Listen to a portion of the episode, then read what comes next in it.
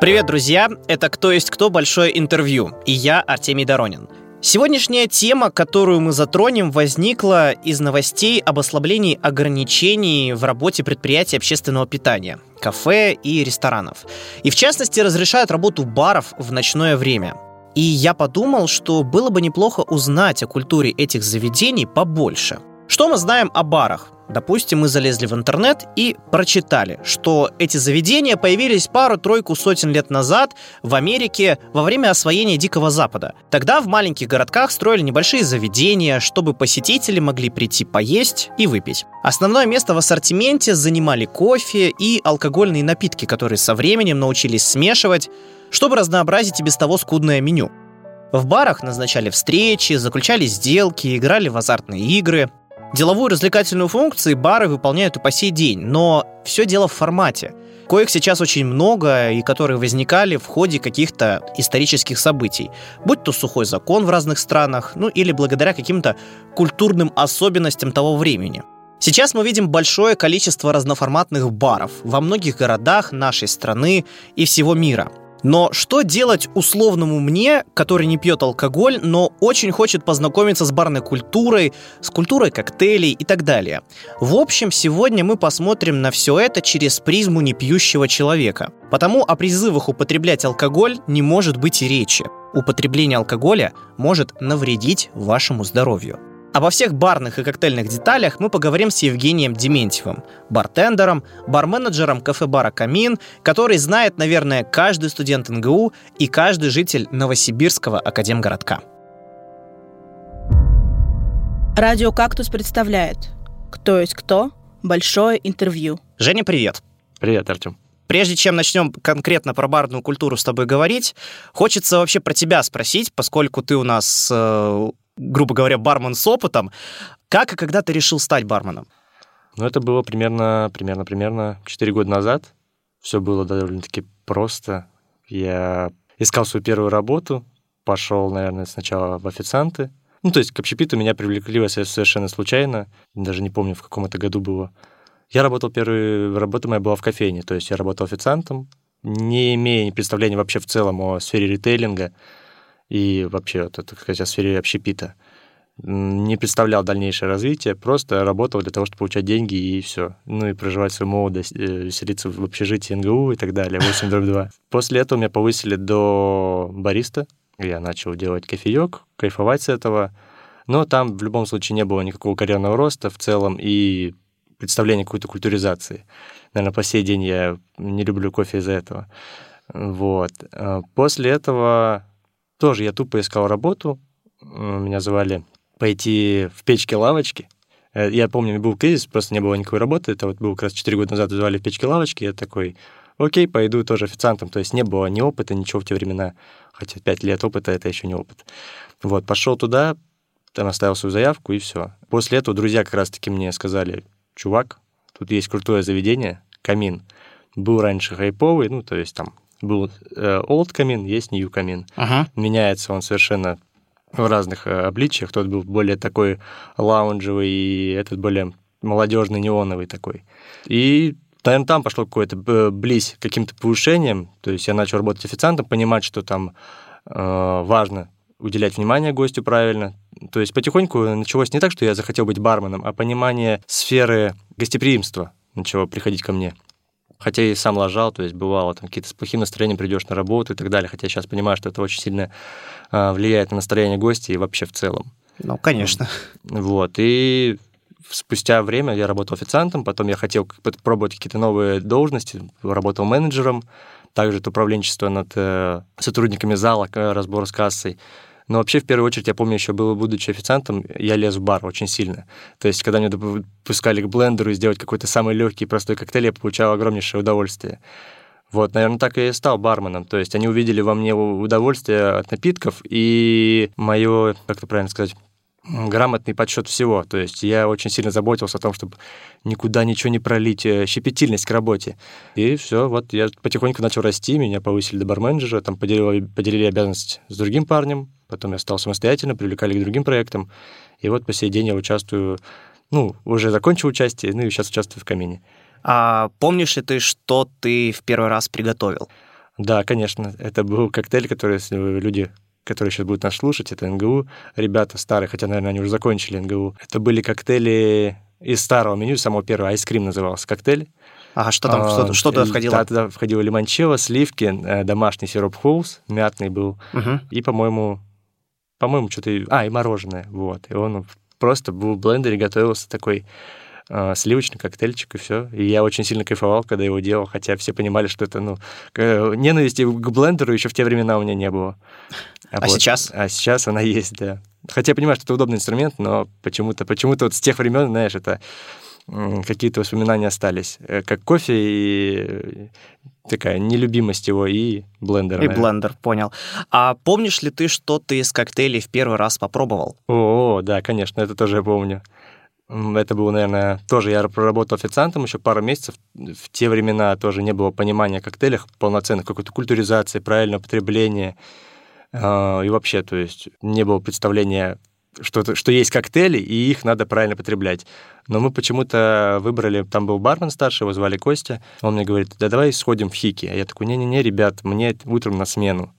То есть прошлый став это не останавливал, веселье безграничное было, ну, то есть они совмещали с работой, естественно. Став — это команда, имеется в Да, виду? старая команда. Мгм. И да, мы отправились в Хики, и я помню, что я попробовал там Old Fashion. Это был бурбон, э, битер ангастура и тростниковый сахар. Но я его попробовал не так, как хотелось бы, наверное. Первый коктейль, когда ты там сидишь изумленно его смакуешь, такой, вау, это Old Fashion, тот самый. Нет, я их выпил штук пять в этот вечер, и я очень сильно поднапился. Ну, я не пропагандирую сильное опьянение, но, так, к сожалению, вот такая первая проба была встреча с коктейлями. Ага, окей. Вообще, откуда ты черпаешь вдохновение для создания новых коктейлей, если ты создаешь эти новые коктейли? Да, я создаю коктейли. По сей день, наверное, уже более реже их, потому что я стараюсь, чтобы ребята пробовали, создавали сами. Вообще, изначально б- брал какие коктейли. В... Начинают стандартный уровень. Это поход по барам, которые находятся рядом общаешься с ребятами, которые выше тебя. Естественно, если ты хочешь к чему-то стремиться, нужно общаться с ребятами, которые умнее тебя, в скилле в твоем барно превосходят и так далее. То есть я набирался опыта у старших ребят, то есть общался с многими барменами, и вот потихоньку набирал опыт, следил за какими-то ребятами в Инстаграме уже, ну, в те времена Инстаграм был, были порталы всякие, ну, то есть книги и так далее. То есть самые примитивные способы изначально. Ну, в принципе, как они были, что тебя познакомили с твистами, что такое твисты, это пародии на какие-то коктейли. Тебе говорят, вот есть, смотри, классический коктейль, он изобретен там миллиард лет назад, а ты должен сделать на него твист. Вот. И потихоньку началось оттуда браться вдохновление, понимание, какие сочетания могут быть, э, и вообще в целом полет фантазии улучшился, когда ты пробуешь что-то сногсшибательное.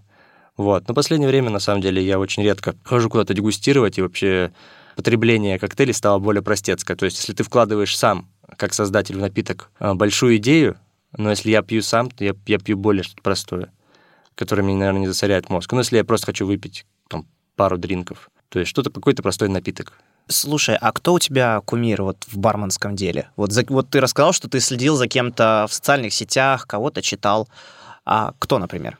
О, изначально я даже помню, как это было. Опять же, были бармены Сики. То есть это был первый бар, который я очень сильно восхвалял для себя, потому что они преподносили себя как именно коктейльный бар.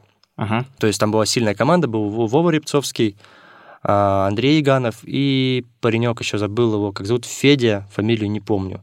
Была очень прикольная команда, которую я застал. Вот они именно просвещались в коктейльной культуре. Я очень часто ходил туда и разговаривал и с Вовой, и с Андреем. И в один промежуток времени Андрей для меня был огромнейшим кумиром. И по сей день он э, является для меня кумиром. Ну, не, не, не топ-1, но вот он, он хороший бартендер, он находится в Москве сейчас. Он барменджер, ой, старший бармен. Ну, давайте пока не будем вносить разделение. Ага. Бары Драйнвет, очень крутые бары. Вообще, на самом деле, сейчас топ-1 это, наверное, вот это место первое делят Давид Стеншин и Евгений Шашин. Это московские ребята, которые работают в холдинге White Rabbit Family. Они входят в топ-8 ресторанов мира. Если, надеюсь, не ошибся, ну, надеюсь, никто не будет. Именно палку. ресторанов, да? Да, именно ресторанов. Э, Вот. И ребята ну, в ресторанах являются там большими связующими звеньями в коктейльной индустрии. То есть э, Давид был бартендер России 2020 года. Вот так даже. Да. Сильно. И они как раз создали один из пикизи-баров, в котором я был. Очень классные напитки. Вот, в общем, мне нравится, что они связали барную культуру, которая уже пошла чуть дальше. То есть это химия, это физика, это они стерли А в какие-то... каком плане химия, физика? Они стерли грани составления напитков для меня, наверное, что раньше ты, как ты понимал, там тебя, ну, прям далеко-далеко, там, что, вы- что все пили там раньше в кампусах и так далее, какую-нибудь Алешу, А, там водка с соком и так далее. То есть э, использование, например, обесцвечивания напитков, это вот химический процесс как раз-таки. ну обо э, всем этом, да, по- попозже с тобой еще да, поговорим, вот. да. Ну, химия проявления в этом была. Ты рассказал, что ты барменеджер в камине. Насколько это сложнее, чем быть просто бартендером или ба- барменом? Знаешь, я вот за все время понимаю, что я никогда не мог дать себе полноценную оценку вообще в целом, как человеку, что и успешен ли я или не успешен. И тут то же самое, что со временем, вот как раз со временем я понял, что сейчас это легко. Вот. Но в начале, когда у тебя нету какого-то опыта и понимания в целом, тебе не разложили все по полкам, это было не- непонятно и сложно. То есть общение в целом, э, как складывается с поставщиками и так далее что вообще входит в твои обязанности. То есть на самом старте, да, сложно. В дальнейшем не- это ну, довольно-таки несложная работа, она это такой обычный скилл, стандартный, который, ну, типа любой бартендер по факту должен это уметь. А что у тебя в обязанности э, вошло дополнительно? На сегодняшний день или вообще со старта? Вообще, вообще. А, со старта, ну, вошло, что, естественно, это работа с поставщиками, э, оснащение бара продукции нужной, то есть ты должен следить всегда на контроле и иметь, что у тебя есть на остатке. Весь ассортимент всего-всего-всего, чтобы гость э, у тебя не подходил на- за бар, говорит, я хочу этот коктейль, а ты его не можешь сделать, потому что у тебя чего-то нет. То есть ты должен следить постоянно за количеством а, напитков, ой, ну да, Ингредиентов. Ингредиентов, да, которые у тебя находятся в баре. Что еще добавилось? Конечно же, обучение персонала. То есть все, что я знал сам, я старался вкладывать в своих барменов.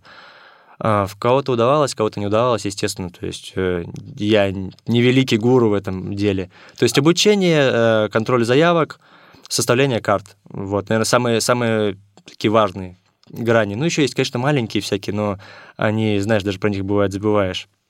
Какие-то вещи, там, составление каких-то таблиц, ведение, отчетности и так далее. Ну, это уже барменджер- Административные в да, основном да, там задачи. инвентаризация. Ну, я о них, как бы, думаю, мало кому интересно. Лучше про то, что креативность больше дает. Это обучение команды, естественно, и вообще в целом не только бартендеров, а еще и сотрудников зала, чтобы они понимали, с чем они работают и так далее.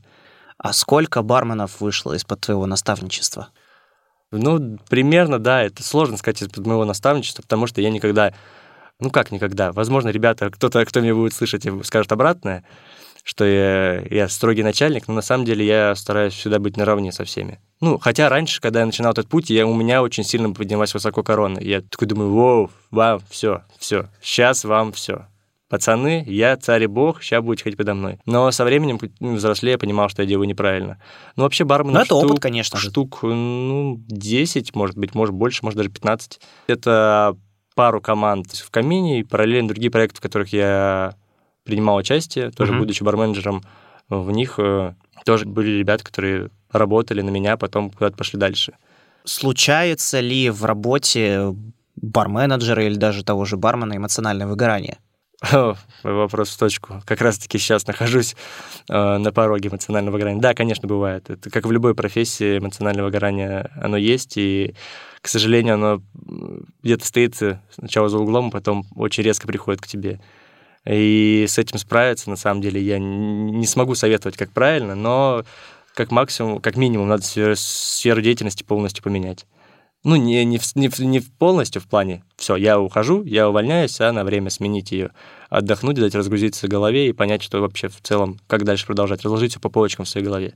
А как оно вот проявляется от лица бармена? То есть получается, что ты, допустим, делаешь какие-то, какой-то коктейль, тебе это раньше нравилось, а потом это ста- перестало нравиться или как?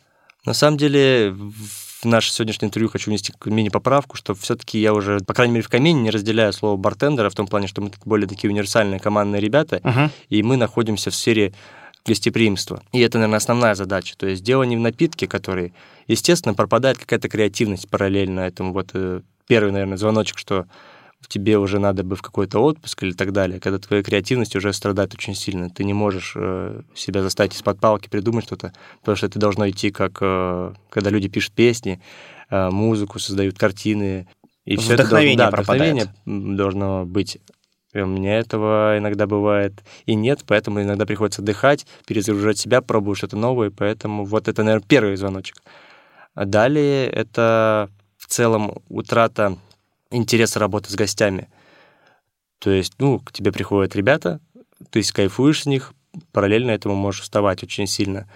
Потому что, ну, я стараюсь вот вести всегда честно себя с гостями. Я не буду улыбаться, если я там чувствую себя не очень. Я буду говорить ребятам, ну, естественно, я буду улыбаться, но я не буду говорить, что, ребят, я чувствую себя отлично.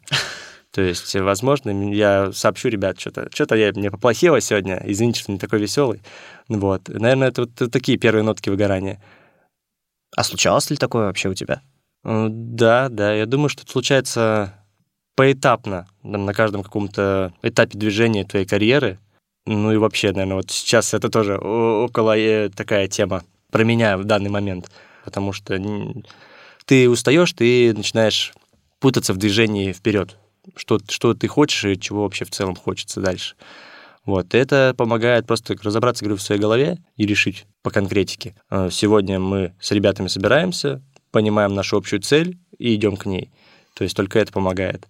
Вообще, это, наверное, первый раз было, наверное, года полтора назад, когда я понял, что я не мог решить, что мне больше хочется. То есть есть два направления как раз. Э, есть старший бармен, это, наверное, бармен, который развивается больше в барменском деле. Uh-huh. Все про напитки, культуризации и так далее. То есть он тратит всю свою жизнь, ну не всю, конечно, это я загнул, просто все свое время на создание напитков. Максимально творческий процесс. А второе — это больше барменджер, и он в дальнейшем, мне кажется, может идти в управление и дальше, дальше, дальше. То есть я был в, замеш... в замешательстве, что продолжить, как расти в длину или в ширину.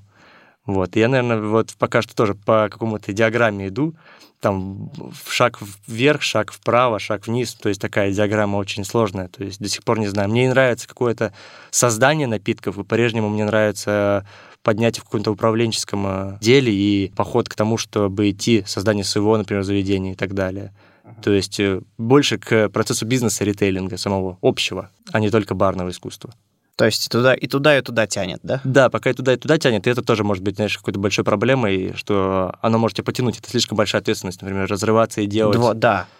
Потому что в Москве, к сожалению, ой, точнее, к счастью, у нас в Новосибирске это плохо распространено, а в Москве очень сильно разграничено, что есть определенные там чуть ли не четыре категории барменов, отдельных должностей, которые занимаются своей частью. Там бар-менеджер, э, там старший бармен, бренд-менеджер и так далее. То есть их, их там большая грань. А у нас все привыкли, ну вот ты старший бармен, ты делаешь все. И меню, и инвентаризация, ну, это все сложно, на самом деле, уместить все в одного человека. Универсальность у нас да. какая-то в регионах, скажем так. И это очень-очень печально, на самом деле, влияет.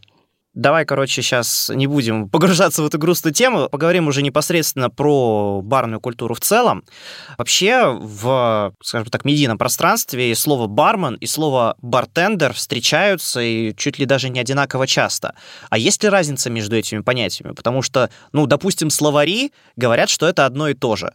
А э, на деле как? Я Есть думаю, что это какая-то разница локальная между барменом и бартендером. Это, наверное, как раз э, переход э, временной грани, когда просто был бармен, там и даже есть такие слова нехорошие, как наливайка и так далее, когда ты просто наливаешь пиво в баре, и ты не бармен, ты наливайка.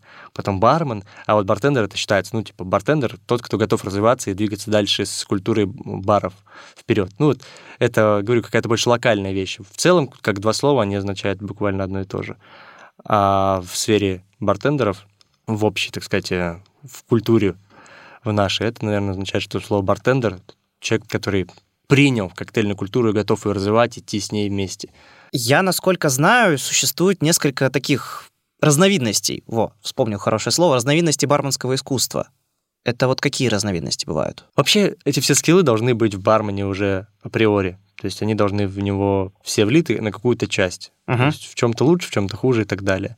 Но вообще, если говорить там про конкурсы, те же самые, да, есть очень раздельные всякие вещи. Есть просто соревнования по флэрингу. Флэринг — это что такое?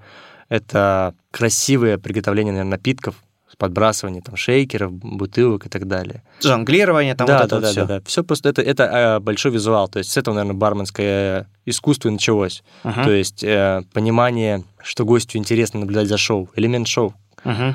Второе, наверное, это просто спидмикс батлы есть всякие разные, где просто твоя скорость, она очень важна, например, в многих заведениях, где большой поток коктейлей там, и так далее, спидмикс очень сильно распространен. Также есть просто обычные батлы по поводу креативности в целом, э, твоей подачи, например, там какой-то же элемент шоу, но без подбрасывания и так далее. Там, придумать какую-то историю, например, презентовать простой напиток. И, наверное, четвертое разделение для меня лично — это на, про креативность напитка в целом. То есть задать ему какой-то тренд, э, обыграть его под какую-то историю, сделать его интересным напиток. То Именно есть, в плане подачи, да? А, ну, в плане подачи вообще вот, э, то есть э, создать его историю для начала. Ага. Вот ты создал какой-то напиток и, и обыгрываешь его какие-то тренды, например, эко-френдли, например, ага. что твой коктейль связан с экологией, рассказать все об этом и так далее. Заикнулись про конкурсы. Что является мечтой э, в этом плане для бармена? Там, допустим, где э, мечтают там все бармены, бартендеры мира победить? В каких, допустим, конкурсах? Ну, он сразу приходит на ум, он есть такой, но и я не знаю, все ли хотят в нем победить и вообще все ли хотят в нем поучаствовать, потому что, потому что, может быть, даже не все про него знают, смотря какой скилл uh-huh. у бармена, то есть готов ли он к этому. Вообще это называется Diageo World Class. Diageo — это алкогольная компания, которая устраивает каждый год очень серьезные соревнования, где участвуют все бармены мира. То есть и там происходит очень много этапов в районе, по-моему, шести, может быть, даже больше, ну, мне кажется, может, даже 10, не знаю, очень много. То есть сначала отбор просто по заявкам, потом стартовый, э, там, какой-то отбор в том плане, что создать презентацию, например, и так далее, и так далее, и так далее, потихоньку идешь, и там тебя уже возят по странам. Ты должен там привозить какие-то ингредиенты, использовать локальные. Если там тебе говорят поехать в Шотландию, использовать виски какой-то шотландский, который э, этот бренд, например, спонсирует соревнования, ты должен знать про этот бренд все и ехать туда. Почему об этом должны мечтать любой бармен? Потому что любой бармен, наверное, думает, он круче, если он медийный на сегодняшний день, в 2021 году, мне кажется. Вот, и как раз-таки Давид Стейншин, наверное, тот человек, который в 2020 году выиграл этот конкурс. И его сразу же назвали барменом года. После этого, ну, в Москве, по крайней мере, людей зовут в GQ сразу же. То есть это не просто профессия такая, что ты наливайка, ты становишься популярной звездой довольно-таки. Поэтому Diageo World Class это очень, это очень-очень серьезный конкурс, к которому люди идут годами. Тот же самый Давид Стеншин, он участвовал, вот, по-моему, пять лет подряд, чтобы прийти к победе. Это огромный пласт времени. Если люди думают, что они за три года стали крутыми, то я советую сразу эту планку упустить, потому что кому-то не хватает 10 лет. Ну, есть исключения. Некоторые ребята, которым хватает трех лет, чтобы там добиться чего-то и пойти дальше в такие серьезные конкурсы, входить в серьезные составы, то есть там в топ-10 и так далее. То есть это тоже уже очень-очень важно. А вот, допустим, вот условный я хочу стать барменом, хочу чему-то вот научиться. С чего начать? Прийти, просто прийти в сферу гостеприимства для начала, мое мнение. То есть есть куча гайдов, ты знаешь, там, то есть тот же самый Давид Стеншин с Евгением Шашиным ведут канал, отвечают на вопросы, как начать быть барменом. Ну, я не буду цитировать их, я расскажу свое видение. Естественно, а, нужно для начала понимать цель прибытия, так сказать, своего Потому что если такой типа, ну смотрите, так, я еще приду за бабками. Нет, за бабками ты сюда не придешь. Ну, естественно, из... хочется развиваться именно вот как за идею, что ты такой вот. Да, изначально думаю просто прийти в сферу гостеприимства в люб... на любую должность для начала и смотреть вообще в целом, к чему стремится заведение. Uh-huh. И сопоставлять это со своими какими-то гранями. То есть, если ты хочешь какой-то там участвовать, прям сильно-сильно развиваться в коктейлях, а у тебя там паб, где есть только пиво, ну, естественно, там у тебя ничего не получится. То есть, во-первых, найти для себя место, где будет полет творчества твой, потом приносить плоды заведению, например. Я думаю, что ну, именно так начинать. Вообще нужно начинать нарабатывать какой-то, опять же, минимальный скилл, это просто обычная работа. Обычная работа, это понимать, там, как что называется, джиггер, шейкер, там, совочек, все это, базис выучить обычный. Дальше, если развиваться, то большое количество книг, я считаю, и, опять же, везде пробовать все. Стараться, конечно, например, в твоем случае, если ты пьющий, да, то стараться не употреблять в том плане, что, как я начинал, о, 6 олдфэшенов, выпью их за раз. Нет. Просто понимать вкусы, разбирать их, стараться. Пить по 10 миллилитров, например, ну, даже спрашивать у собеседника, который пьет вместе с тобой. Что... Но это, условно говоря, чайная, чайная столовая ложка, да? Ну, 10 миллилитров. Ну, Две, две, две, две столовые ложки, например. Две столовые Ой, ложки. Две, две чайных ложки. Ага, окей. Ну, это не столь важно, просто имеется в виду посыл. Пить чуть-чуть имеется в виду не для того, чтобы... То есть даже самое... К нам приезжал сомелье в другой бар, и она говорит, что я вот за рулем, но она пьет постоянно вино. Uh-huh. Да, ну, она сплевывает его, она дегустирует, то есть типа, она его не, не глотает. Uh-huh. А вот я знаю, что еще есть э, курсы барного мастерства, и я, насколько знаю, их две разновидности. То есть, по-моему, там для, есть курсы для именно новичков, и есть курсы для профессионалов. Так ведь это? Да вообще, наверное, просто курсы разнообразнейшие бывают. Это, ага. видимо, кто-то подсказал вопрос тебе. Курсы, ну, там курсы или, по-моему, даже школы есть. Да, есть школы, то есть это, наверное, тренды тоже свежие. Раньше это были просто курсы бармена, знаешь, где там тебе просто вот как раз учат азам. Ничего нового. Сейчас, конечно же, это больше к нынешним реалиям подгоняет эти школы. То есть я вот для себя делю две школы, которые я в них заинтересован. Хотя их очень много, их бесчисленное количество. Но это, наверное, для меня разделение. Это Эль Капитас, uh-huh. это питерский топ-8 бар мира. Очень хороший бар. Кстати, это маленький фактик оттуда. Это бармен, который работает в Эль Капитасе, он работал на старте в камине. Так же, как и Андрей Яга. В общем, очень интересный был состав на старте камина, между прочим. Люди, которые, знаешь, думают, ничего с коктейлями не связано, но люди, которые ставили первые карты, это три бартендера, которые добились очень многого. Это Андрей Яганов, он подрабатывал там, сейчас он э, старший бармен Дрейнвети, это московский топовый бар. Ну, uh-huh. не топовый, но хороший, классный бар. Ничего не скажу про него против, офигенный бар. Потом дальше Коробков Андрей, Андрей, по-моему, да, надеюсь, не ошибся, чтобы uh-huh. не было неловкостей. Вот, он сейчас э, работает в Элькапитосе. И третий бартендер, который ставил все это, и честно скажу, что забыл его имя, ну вот он работает в Хайде старшим барменом. Хайд — это тоже довольно-таки популярный бар в Новосибирске, между прочим, не в Москве и не в Питере, а в Новосибирске. Это единственный бар, который пользуется технологиями Москвы. То есть там, используя роторные испарители и так далее в создании О-о-о. напитков. То есть вот как раз эта химическая часть вот в этом баре, она присутствует максимально. Я думаю, что тебе не рассказал по поводу этих курсов и школ. Угу. Что вот Эль Капитас — это больше про гостеприимство в целом. То есть это обучение скиллам, общение, наверное, больше, правильной подачи себя, составление своего тайм-менеджмента э, и так далее, так далее, так далее. А есть э, школа, в которой отделяет совершенно другую русло. Это как раз Давида Стейншина и Женя Шашин. Они создали школу довольно-таки недавно, может, там пару лет назад, может, год, что-то не помню. На самом деле, наверное, может, даже год ей всего лишь. Где вот они обучают вот этим хард-скиллам, э, которые учат готовить вот эти напитки, которых э, некоторые даже и не слышали, что такое роторный испаритель, его можно использовать в барном мире, что я в лаборатории у себя только видел такое. Uh-huh. Да, это можно использовать, это нужно использовать. То есть вот. это уже школа больше для профессионалов, да? Э, это школа больше для профессионалов, и она больше именно в коктейльную часть. А ага. А у Эль Капитас она больше в, в общую часть. Более в общую часть, да. да. Сейчас хочется поговорить уже непосредственно ближе про коктейли, то есть про, про барную культуру, ну так, плюс-минус мы с тобой обсудили, поговорили.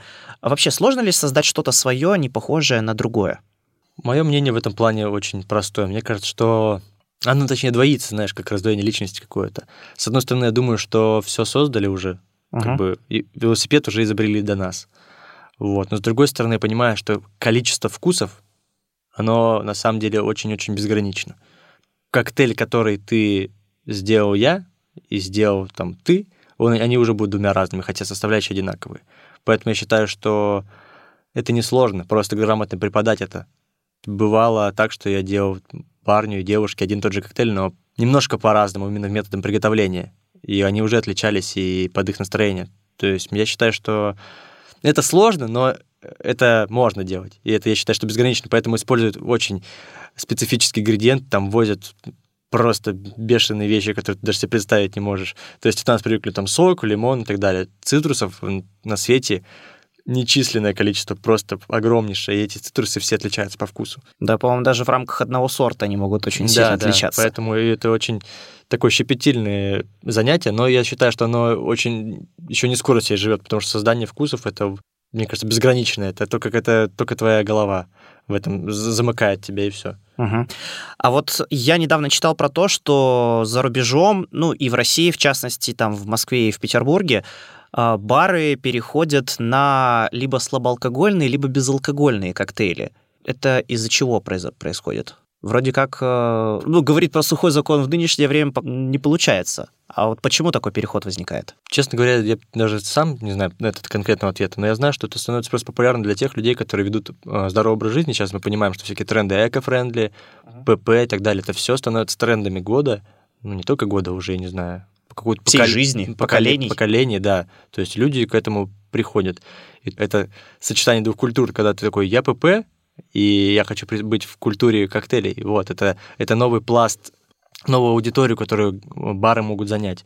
То есть в Лос-Анджелесе, да, есть просто бары, где полностью есть безалкогольные напитки. по-прежнему даже алкогольные компании начинают выпускать алкоголь, который без, без содержания спирта полностью. Вот недавно выпустили Tanqueray 10, это джин очень хорошего бренда, выпустили безалкогольный джин.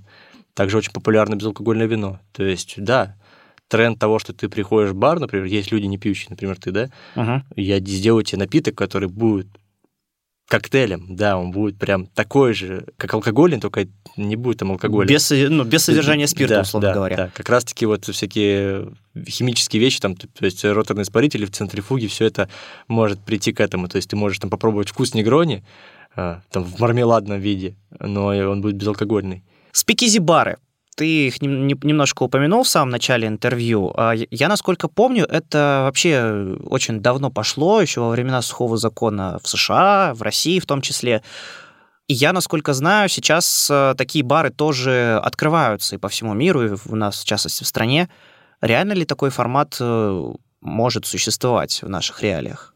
Ну, если мы говорим Давай сразу. Но вообще спикизи-бары — это бары, в которые, у которых есть доступ у ограниченного количества людей. Вообще, ну, спикизи-бары, да, пошли от того, что говорить тише. То есть во времена сухого закона, то есть это были закрытые какие-то подпольные заведения. Во многих фильмах мы можем их заметить, например.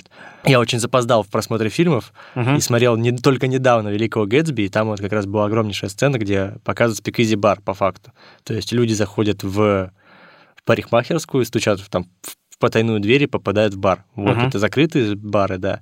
Ну, у нас там придают очень там разные форматы, то есть это маленькие бары, локальные, где они там продвигают только коктейли. И они в вопрос вот существования их как культуры, ты имеешь в виду, или как э, с точки зрения бизнеса? Ну, я думаю, что все-таки культуру. Как культура, я считаю, что да, это, это интересный формат, очень крутой. То есть это маленький камерный локальный бар, который сделан, ну, именно для любителей. Вот, потому что очень, мне кажется, по лени своей человек, он привык такой, я пойду туда, где есть все. Там от вина до пива, там от э, винегрета до лобстеров, ну, чтобы все было включено у него. Ага. Чтобы он не парился, туда я поеду туда, туда поеду туда. А это как раз вот там все ограничивает тебя. У тебя только напитки в основном. Коктейльные, какой-то, в общем, камерность. Это очень интересно. Это, я считаю, что это имеет место быть огромнейшее. И это, ну, опять же, это стиль. Я считаю, что многие ведут в бар уже не столь там с, не с целью напиться, а с целью да, получить да. Э, удовольствие больше такого ну, эстетич, случае, эстетического характера. К, да? этому, к этому придет рано или поздно, как бы Новосибирск, в Москве к этому приходит, да. То есть есть люди, которые преследуют опьянение. Там, я в этом тоже грешу иногда. То есть есть люди, которые реально приходят именно эстетически кайфануть. С тем же самым там крафтовым пивом, да, которые люди раньше привыкли просто там напиться пива, там, без пивнушки, там, 8 литров, а сейчас они приходят и реально, ну, дегустируют, чувствуют вкус, там, по пару баночек, по, там, по три, и то есть тоже спокойно, как бы, пока их еще опьянение не догнало, они кайфуют от именно от вкуса. Ну и в самом конце вот про коктейли хочется поговорить про всякие новшества, технологии, как вот ты говорил про обесцвечивание. А, я еще слышал про ароматизаторы или как их называют, духи или парфюм для коктейлей. А что есть еще вот в этом плане?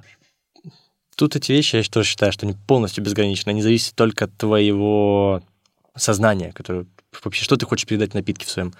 Конечно же, половина вкусов из-за того, что, э, точнее, ароматов, из-за того, что коктейли охлажденные, они слабоватые. И это выполняет украшение. Что такое украшение раньше было? Ну, то есть какие-то там, вот тот же самый негрони, да, это кусочек апельсинки, который дает э, аромат цитрусов. Uh-huh. Сейчас потихоньку приходит кэрри минимализма и заменяют напиток. У тебя уже ничего не плавает в бокале, там, мята и так далее. То, что раньше передавалось, это либо как аперитивная часть, то есть что такое аперитивная часть? Это, ты выпиваешь коктейль, ты можешь съесть там кусочек, там, чего там, у тебя апельсинка и так далее. Сейчас это приходится к тому, что тебе подают аперитивы, заказываешь, например, отдельно, а у тебя уже украшается напиток не чем-то физическим, а например, парфюмом, да, который создается отдельно, который будет э, добавлять аромат является большим процентом к, ко вкусу. Сначала то, что ты чувствуешь, э, очень влияет на вкус напитка.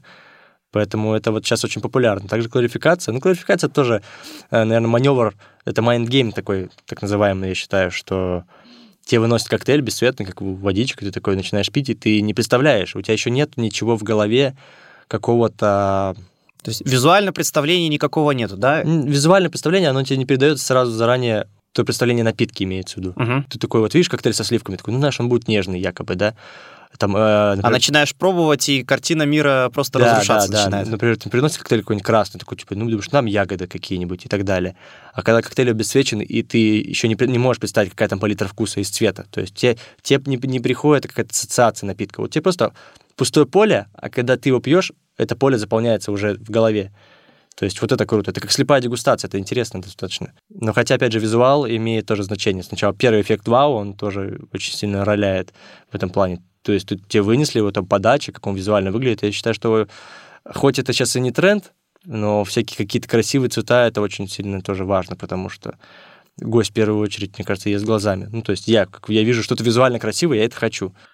Блиц. Мы с тобой добрались до Блица. Есть несколько коротких вопросов, которые хочется задать и, не задумываясь, ответить. А какой твой любимый коктейль для употребления? Драй мартини. Чист, то есть чистый мартини. А, ну, это коктейль такой, сухой мартини, э, сухой вермут Ага. и джин. А для приготовления? Для приготовления, ну, я бы, наверное, выделил бы какой-нибудь класс, наверное. Все-таки, наверное, не именно коктейль один, а при- ну, класс. Я, Ага. Мне нравится очень сильно всю, всю жизнь нравились. Ну, хотя вот сейчас это, не знаю, как разорваться. Мне нравятся именно две классификации напитков. Это э, как раз-таки хайболы, какие-то приготовления. Хотя про что мы говорим именно? Приготовление в целом или создание? Наверное, все-таки про приготовление. То есть вот ты стоишь, тебе сказали, вот надо приготовить вот это вот. А, Хайбл, и хайбл, он проще всего, да, готовится. Это ж кайф. Хайбл. С чем у тебя ассоциируется приготовление напитков? Ну, что это для тебя? Рождение какого-то существа там или еще что-то вот в этом вот духе? определенно э, рождение нового существа, но когда я создаю напиток. Ага. Когда я готовлю, наверное, это просто это механическая работа. Вот как раз-таки в Москве, я немножко хотел посередине об этом сказать, что уже давно убрали эту моду на флэринг, э, шейкер и так далее. То есть основной поток сделан для того, чтобы э, коктейли бутилированы заранее. То есть Мгм. к, к чему я тоже хочу прийти. Я считаю, это что круто. То есть э, ты тратишь свое время не на приготовление напитка, а на общение с гостем и преподносишь ему напиток правильно. То есть я считаю, что за этим тоже будущее. И, кстати, вот я немножко забыл, вернемся назад. Вот э, об- обычное приготовление, наверное, ни с чем. То есть с тем, что я отдаю напиток гостю, который я создал, и хочу услышать от него мнение, и все. То есть именно обычная отдача, наверное, ничего, уже ничего такого глобального для меня не имеет. Именно вот моих эмоций. Мне важны эмоции, которые получит человек. Ага. Бар для тебя — это что? Семья, друзья, работа или что-то еще? Ну, если мы говорим про именно мой бар, то, наверное, да, это дом. Я бы даже так его назвал, потому что до последнего момента, если что, это не, никак не относится к камину, это просто мои какие-то внутренние тараканы. Я считаю это своим домом, потому что есть там пару мест, где очень мне уютно. То есть это камин и мой личный дом. Это какая-то зона комфорта, где мне всегда привычно и комфортно. То есть там при каких бы условиях э, там, мне плохо или так далее, я иду туда. Потому что со временем ты понимаешь, что это не гости твои, это друзья не становятся. То есть ты можешь найти с кем поделиться эмоциями, с кем что-то обсудить и так далее. То есть очень большое количество гостей, они со временем превратились в друзей. Поэтому я всегда рад туда идти. Вот, то есть это дом, дом, все просто. Круто. Жень, огромное тебе спасибо за даже не то не сказать, что это интервью, а за прекрасный разговор, и я тебе желаю успехов во всех продолжениях и во, во всем, что у тебя будет в ближайшие месяцы и годы. Огромное тебе спасибо. Благодарю, благодарю. В завершение. Традиционно все выводы на сегодняшнюю тему лучше сделать каждому из вас самостоятельно. Вот что скажу от себя. Бары и подобного рода заведения, культура гостеприимства уже настолько продвинулись вперед, что говорить о каких-то общих неразумных общественных запретах и ограничениях на употребление каких-либо продуктов, напитков довольно глупо. Сейчас это дело каждого, пить или не пить тот или иной напиток, есть или не есть тот или иной продукт. Заведения сейчас клиентоориентированы и смогут подстроиться под ваши предпочтения. Например, сделает напиток безалкогольным, если вы не пьете алкоголь. Или приготовит блюдо без какого-то ингредиента, на который у вас аллергия. Индивидуальную ответственность за себя и свои поступки никто не отменял. Это был подкаст «Кто есть кто?» Большое интервью. Все ссылки мы оставим в описании подкаста. Меня зовут Артемий Доронин. Еще услышимся.